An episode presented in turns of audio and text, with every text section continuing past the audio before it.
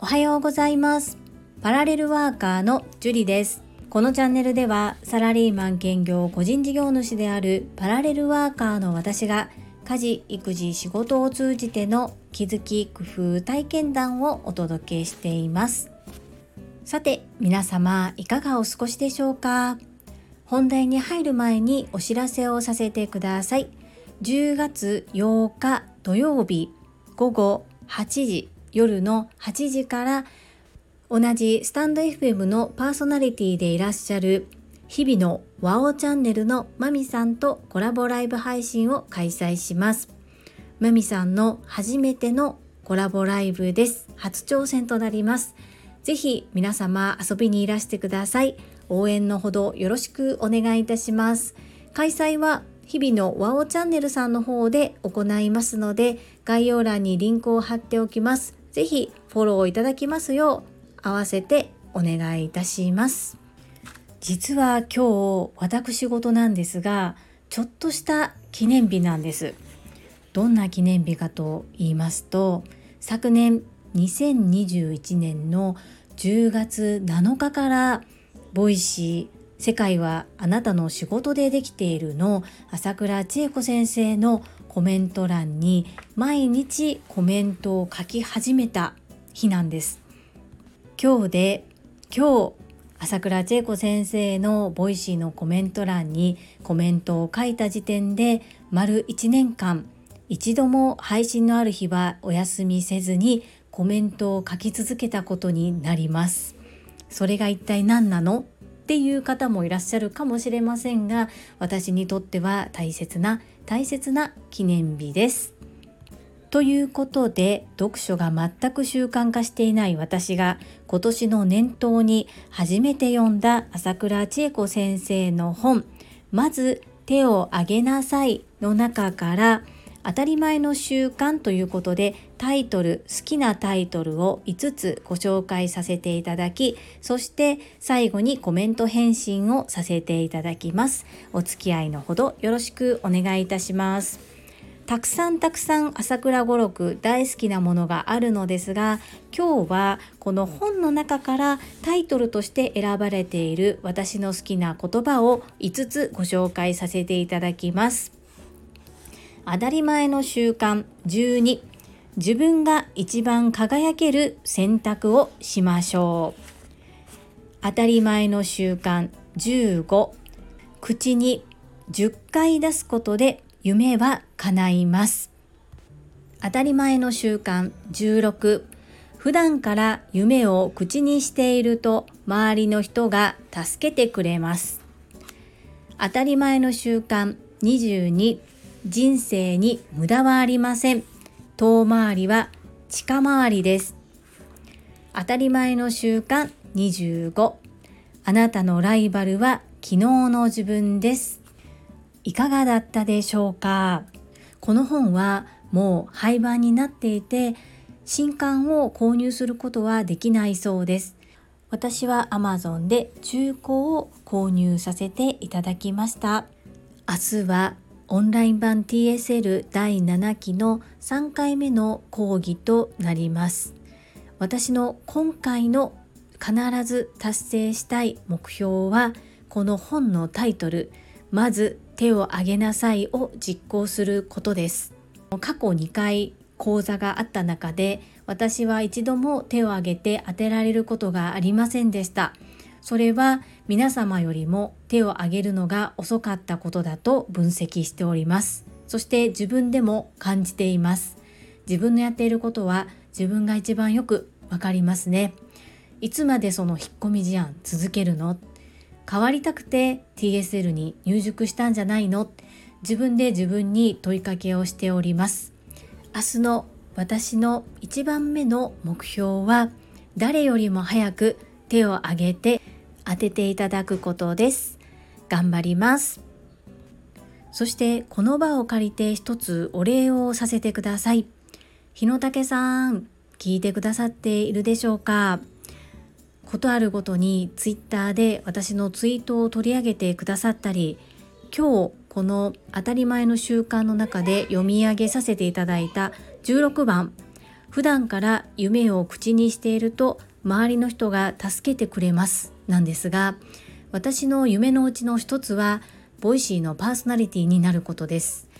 まだまだ高い山で乗り越える壁が多いとは思うんですがそこを想定していろいろと配信の中でも工夫や変化を重ねてまいりました。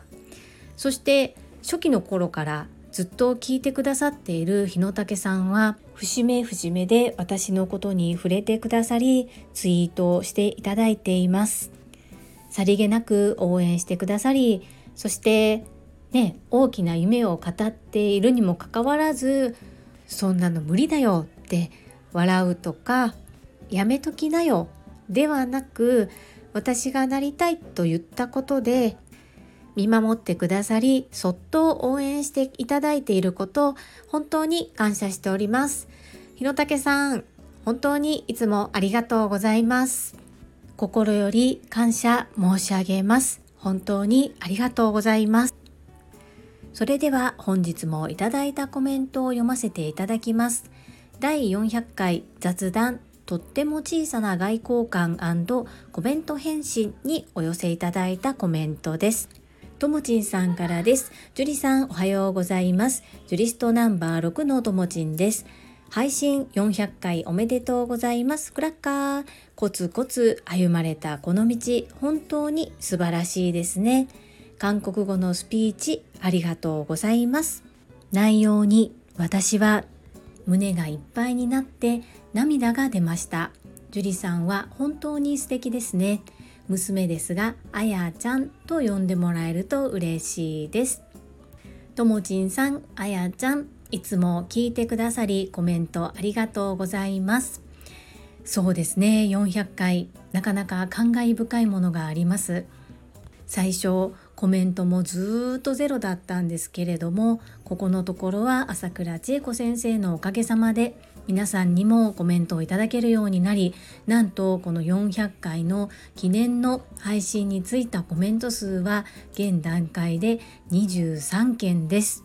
コツコツやってきたご褒美をいただけたようでなんだかとっても嬉しいです。皆様の温かいお気持ちに感謝申し上げます。そしてともちんさんのお嬢様はあやちゃんとおっしゃるんですね。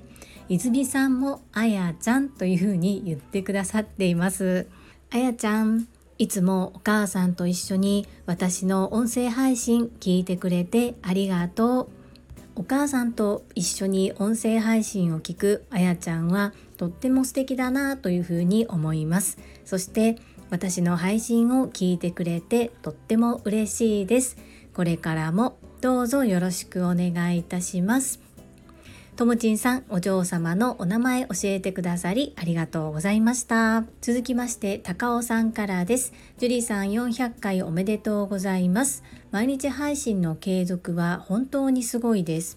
通勤時間に拝聴するのが私の日課になっています。勝手に500回はいつ？と数えたところ朝倉先生のお誕生日の次の日でした惜しい1月12日は朝倉先生のお誕生日お祝いと樹里さんの予祝をやりましょう。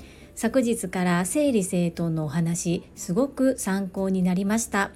捨てられない症候群の私は捨てるものを選ぶのではなく好きなものから残すを実践してみます。ありがとうございます。高尾さんコメントありがとうございます。私の音声配信を通勤時間に拝聴していただき嬉しいです。ありがとうございます。そして500回数えてくださったんですね。わあそして朝倉千恵子先生のお誕生日の次の日ということでなんだかこれもまた運命を感じてしまいましたそうです高尾さん物は無理に捨てなくてもいいと思いますそして何度かお伝えしているんですが手放すイコール捨てるではなくって売る寄付する譲るなどもありますので全部手放すイコール捨てなければならないという考え方を手放すとお片付けがサクサク進む場合もありますので是非そこも意識してやってみてもらいたいなというふうに思います。高尾さんコメントありがとうございます。続きましてひろぴょんさんからです。樹里さん400回配信本当におめでとうございます。祝クラッカーくす玉。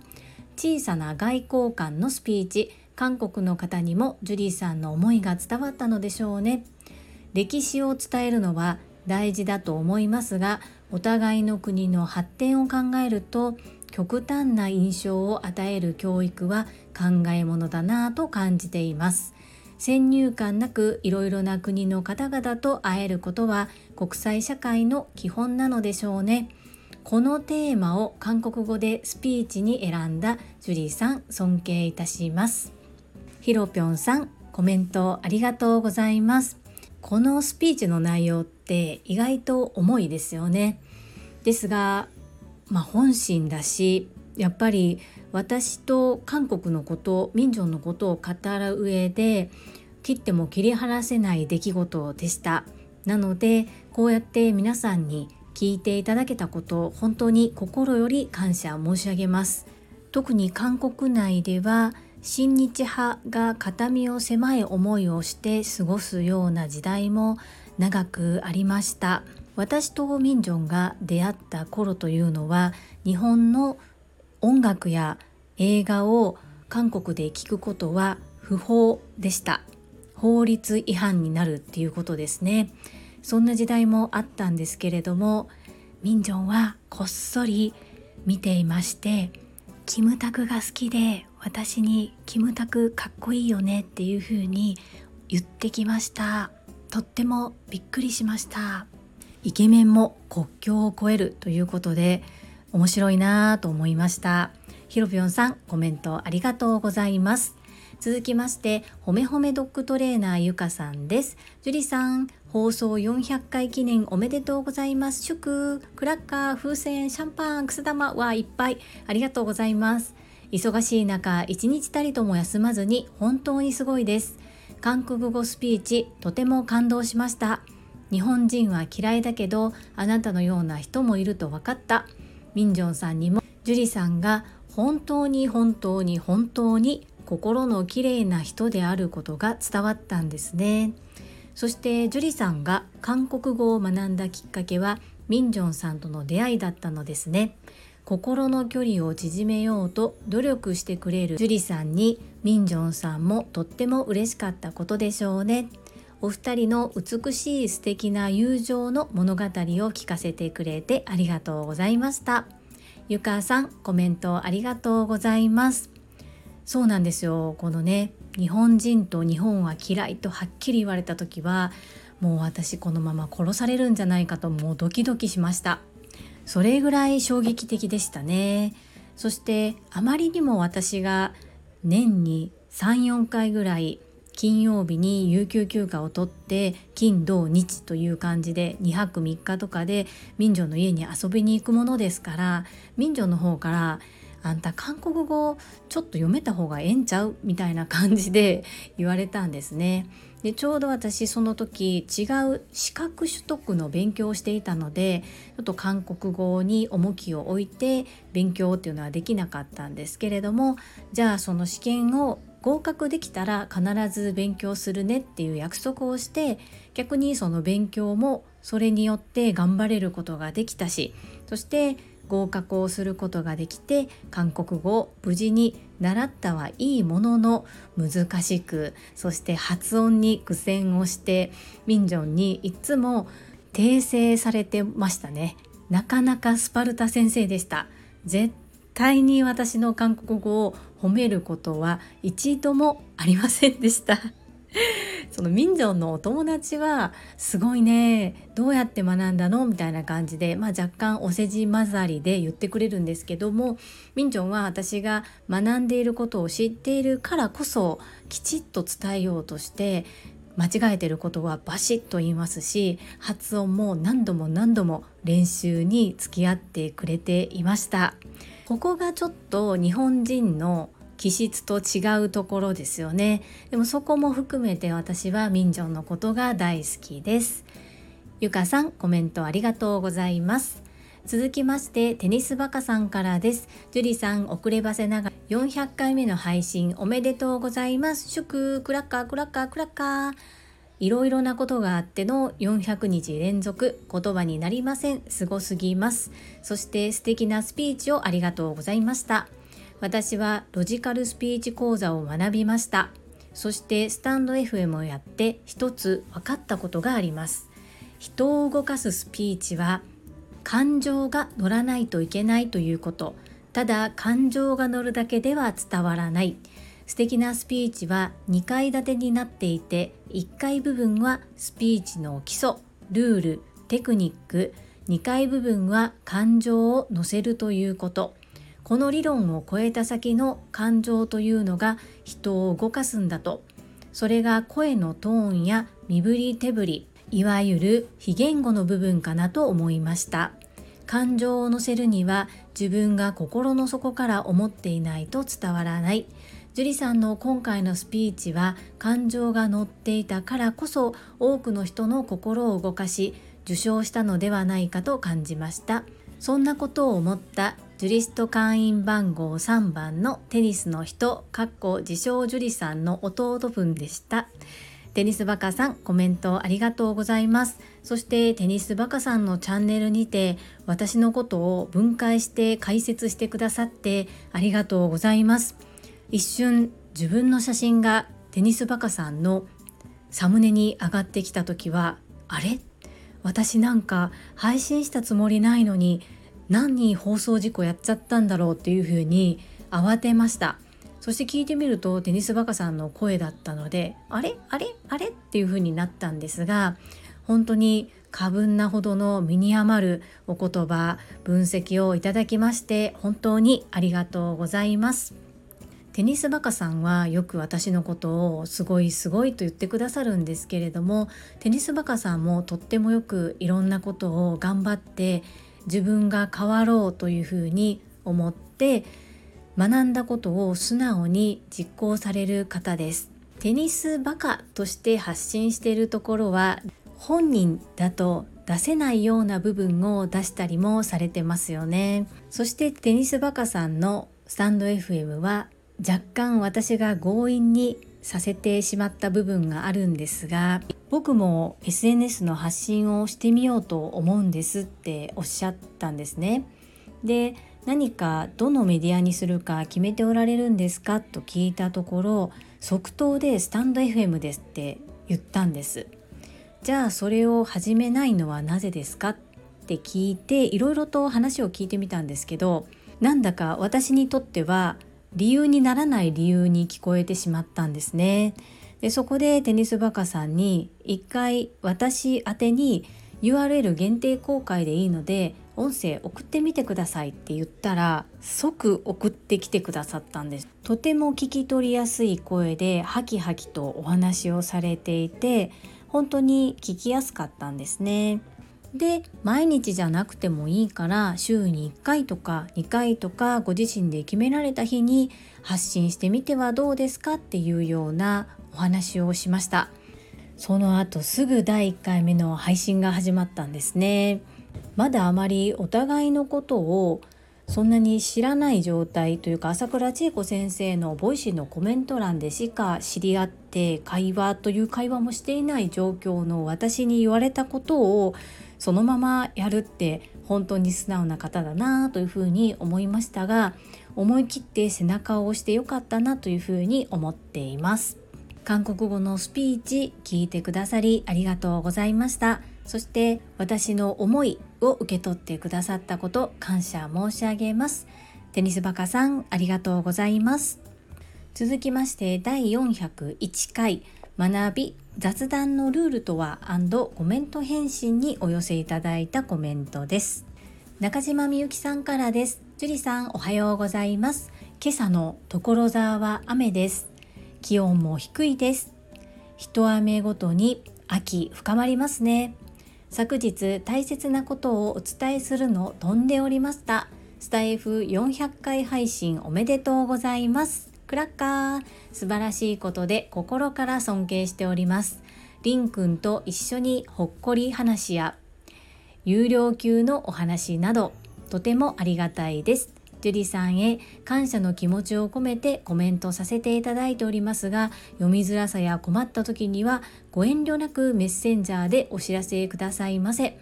これからもどうぞよろしくお願いいたします。中島みゆきさんコメントありがとうございます。そうですよね。だんだん肌寒くなってきましたので体調管理には十分気をつけたいところですね。そしてご丁寧にお祝いのお言葉ありがとうございます。本当に嬉しいです。そしてコメントなんですけれども読みにくいなと思ったこと特にないです。そんな風にお気遣いをいただきましてありがとうございます。こちらこそ今後ともどうぞよろしくお願いいたします。続きまして泉さんからです。ジュリスト会員20番泉です。ジュリさんおはようございます。雑談のルールのシェアありがとうございます。これくらいのハードルならどなたにでも対応できますね。朝倉先生の言われていた内容も確かにと納得しました。以前芸人さんとお仕事させていただいたんですがいやー芸人さんがモテる意味痛感しました。人を傷つけない口の悪さは天才と言いますが私的にはその通りだと思っています。ハート頭の回転の速さも尋常じゃない。でも初対面やビジネスの場では日本ならではの四季の移ろいやお天気の話題が無難で空気を和ませますね。調子に乗ってごねくり回さないように気をつけます。笑い、アンニョン。福田泉さん、コメントありがとうございます。この人を傷つけない口の悪さは天才。素敵な言葉ですね。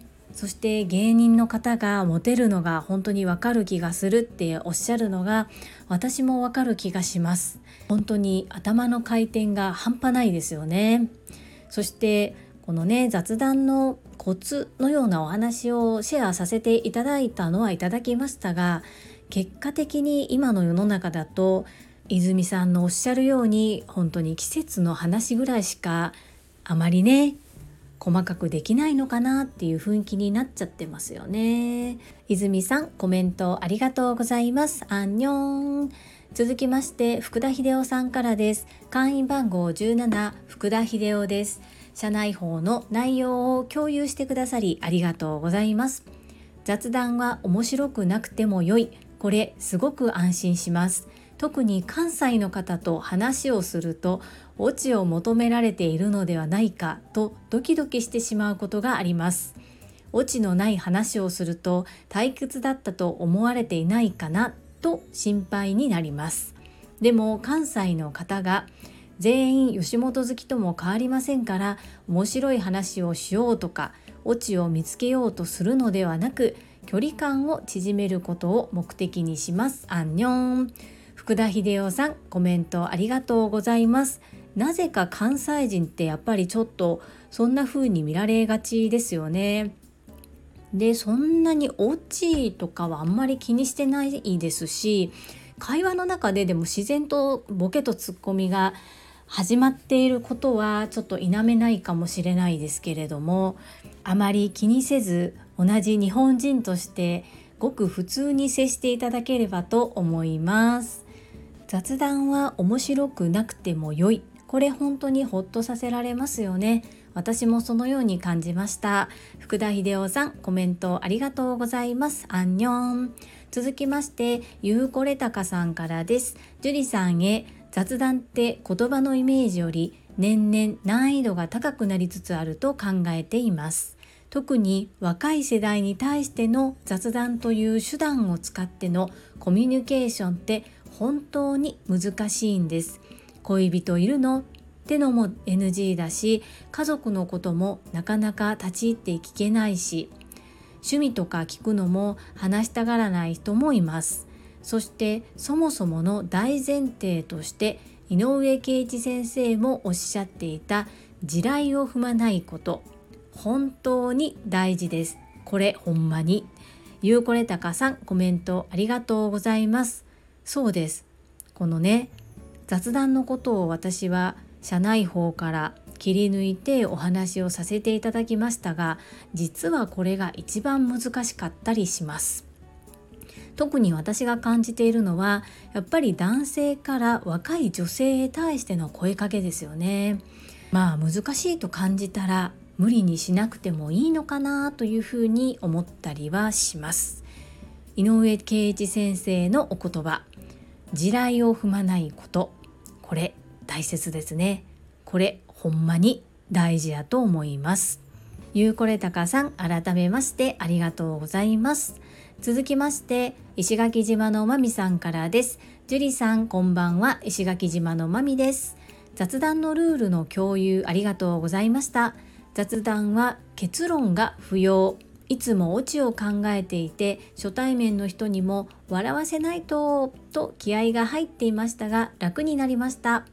私は1ヶ月に一度ブランドオリエンテーションといって新しく入社される全ての方に当ホテルの歴史やブランドを教える係です。ほとんどは私の姪っ子甥っ子ぐらいの年齢リゾートバイトで来る方たちもいます。同世代の方たちだとなんとなく話が続きますが若い子たちはちょっとと思ってました。樹里さんから教えてもらった雑談の3つのステップで来月は気が楽になりそうです。樹里さん今日の配信もありがとうございます。追伸今朝泉さんより DM が来ました。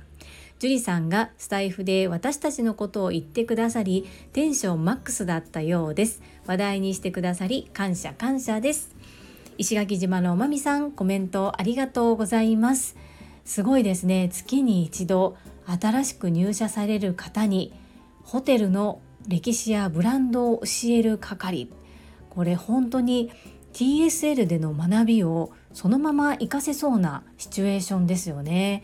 ここでのマミさんの立ち居振る舞いやこう説明の仕方で是非こう突き抜けてほしいなというふうに私はちょっと客観的に思ってしまいましたしマミさんであればそれができるというふうに感じております。もしよかったらですがこの雑談の3つのステップを考えに取り入れたことでどんな風にマインドが変わったかっていうのをお知らせいただけると嬉しいですそしてこのマミさんと泉さん本当になんか漫才ができちゃうんじゃないかと思うぐらいとっても仲良しな気がします。仲良しだと思います。そしてお会いしたら2人ともずっと喋ってそうな感じがしています。私もそこに入れてって言って入っていきたいぐらいです。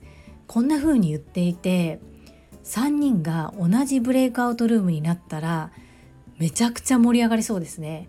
12月の最後の講義までの間に必ずそんな日が来ると思えてなりません。とっても楽しみにしております。石垣島のまみさんコメントありがとうございました。続きましてともちんさんからです。ジュリさんおはようございます。ジュリストナンバー6のともちんです。雑談についてのお話とっても参考になりました。私は相手が笑顔になるように話をしたり聞いたりしていたのでもう少し楽な気持ちで身近な話をしていこうかなと思いました。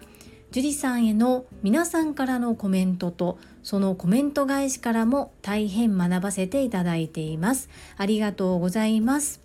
ともちんさんコメントありがとうございます。雑談の話参考になったみたいでとても嬉しいです。そして私もなんですが皆さんのコメントがとてもとても学びとなりそしてそういう角度の見方もあるんだとすごく勉強になっておりますそしてそのことから私が思い出したお話や考えもお話しさせていただくことができているのでとても学びになるなぁと思ってついついコメント返しが長くなってしまうんですがお許しくださいませ。ともちんさん、あやちゃん、今日も聞いてくださりありがとうございます。